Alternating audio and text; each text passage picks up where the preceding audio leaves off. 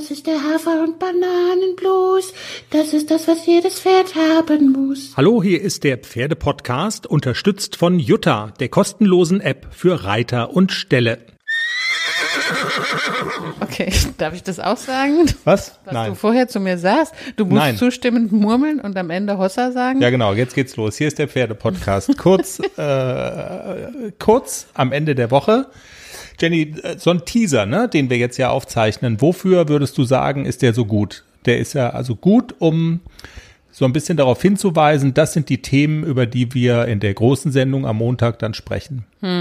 Jetzt ist es ja so, wenn ich mit dir Teaser aufnehmen will, man muss sich das so ein bisschen so vorstellen, wie wenn die Merkel, also ich bin die Merkel und die fährt nach China zu dem großen Ski und die will da Geschäfte machen, also einen Podcast, Teaser aufnehmen und dann ist immer die Frage, welche Themen spricht man an?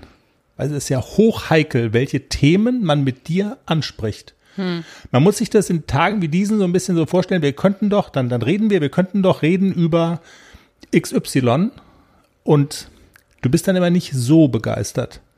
Also jetzt mal angenommen, ähm, du wärst im Training vom, vom Pferd gefallen, jetzt mal hypothetisch, dann würdest du sagen, so chinesisch, das ist mein, na, mein persönliches Hongkong, ich will darüber nicht sprechen. Oder ACDC wäre durch die Halle geschwebt und, man, und du wärst der Meinung, eigentlich, wer ist wert?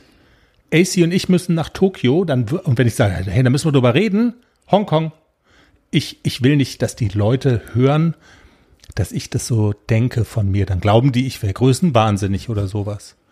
Man käme ja auch gar nicht zu Wort bei dir, davon mal abgesehen. Ja. Oder mal angenommen, also nur mal hypothetisch, du hättest Turniere gemeldet jetzt so für die nähere Hongkong.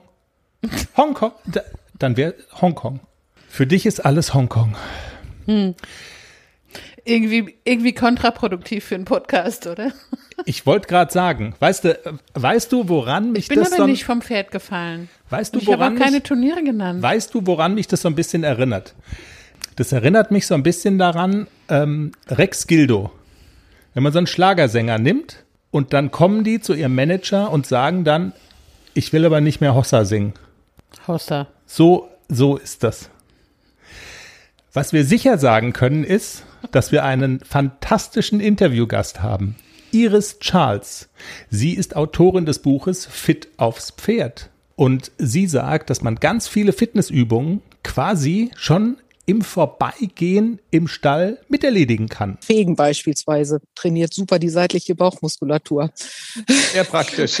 Wenn ich Hufe einfette, kann ich äh, ganz hervorragend die hintere Oberschenkelmuskulatur und die Glutealmuskulatur dehnen. Also man kann über ganz einfache Dinge äh, ganz großartige Effekte erzielen. Ich bin gespannt, wie ich noch fitter werde im Vorbeigehen im Stall. Also außer 25 Kilo Pferdeäpfel scheppen jeden Tag. Sandrecheln, ja, Mareike, ich kann wieder Sandrecheln, das ist fantastisch.